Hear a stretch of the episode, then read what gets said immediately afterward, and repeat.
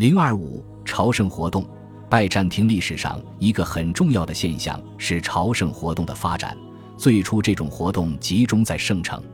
除此之外，在沿途还有很多圣所，以纪念那些基督教的英雄，见证了基督伟业的圣徒和圣女，特别是那些献出生命的殉道士。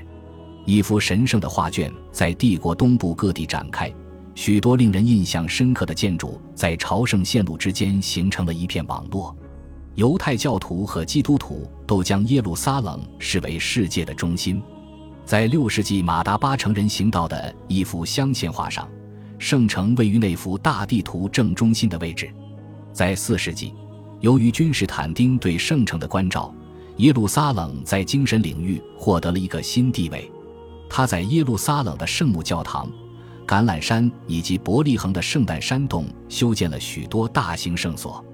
大多数朝圣者选择乘船、步行或骑驴来到圣城。很多旅程都十分漫长，甚至在圣城之内也是如此。从耶路撒冷到西奈山的旅途要持续十三至十五天。第一份遗留下来的朝圣记录来自三百三十三年的波尔多，他只提到了两处君士坦丁在耶路撒冷修建的圣所。然而，即使没有那些纪念性的圣所，一份现存的地图显示，在四世纪的时候，圣城也有三十四个朝圣之处。到了七世纪之时，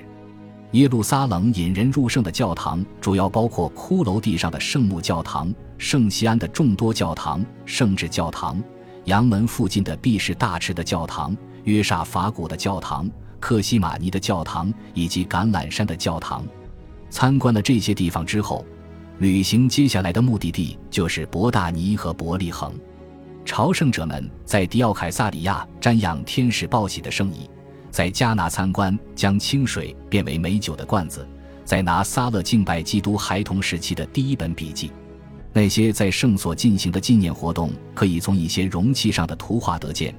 这些容器是用来盛放从圣城获得的受到祝福的圣物的。有一个现存于梵蒂冈的公元六百年左右的木盒，里面盛放着少许从橄榄山和圣西安获得的土壤、木片和织物。它的盖子是后期重制的。第一手圣物，如真十字架上的木片或殉道士的圣骨，是十分有限的。但是第二手圣物，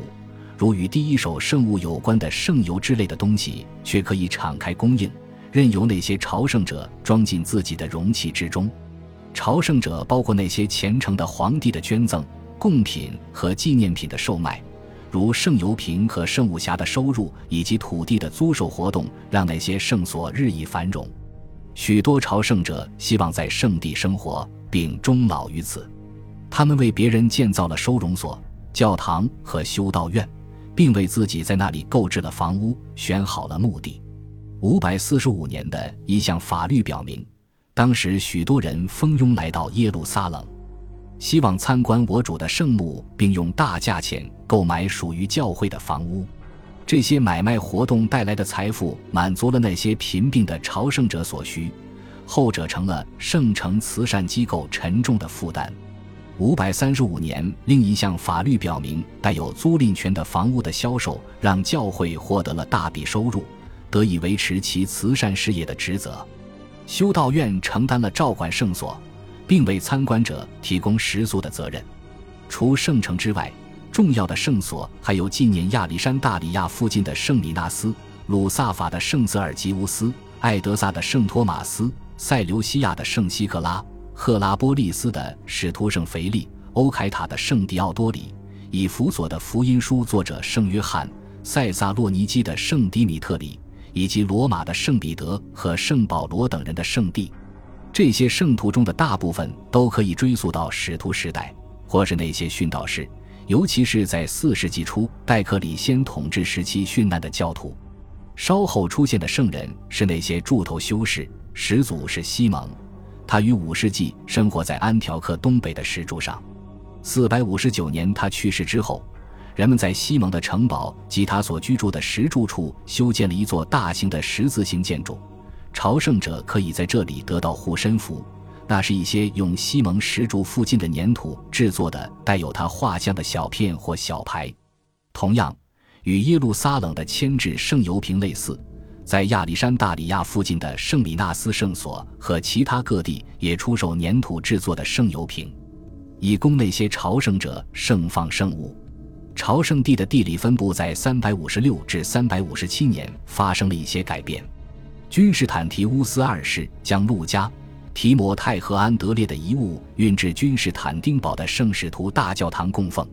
这种做法很快传到了西部。米兰主教安布罗斯收集了更多使徒的遗物，最终，基督受难的重要遗物被从圣城集中到了君士坦丁堡，后者由此被称为新耶路撒冷。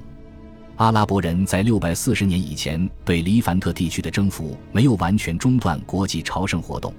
但是却削弱了他在拜占庭生活中的地位。十世纪，拜占庭从对黎凡特地区部分性和短暂的在征服活动中获得了更多的圣物，如基督圣容圣部，他夺自美索不达米亚艾德萨城的亚巴加国王。这一事件可见于同时期的圣像画。在拜占庭帝国中期，圣十字架的相关圣物广受欢迎。此时，绝大多数的圣物匣中都装有真十字架的碎片，至少它们在形状上都是十字形的。源于塞萨洛尼基的圣迪米特里崇拜，此时也十分盛行。他的圣像继续被用在圣物匣上。一千二百零四年，第四次十字军东征的骑士将那些久负盛名的圣物从君士坦丁堡带回了西欧。在巴黎，新建的圣礼拜堂被用来供奉那些最为重要的圣物，也就是荆棘之冠和其他基督受难的遗物。但是拜占庭人随即就补充了自己的藏品，并在15世纪时继续保持了对俄罗斯朝圣者的吸引力。恭喜你又听完三集，欢迎点赞、留言、关注主播，主页有更多精彩内容。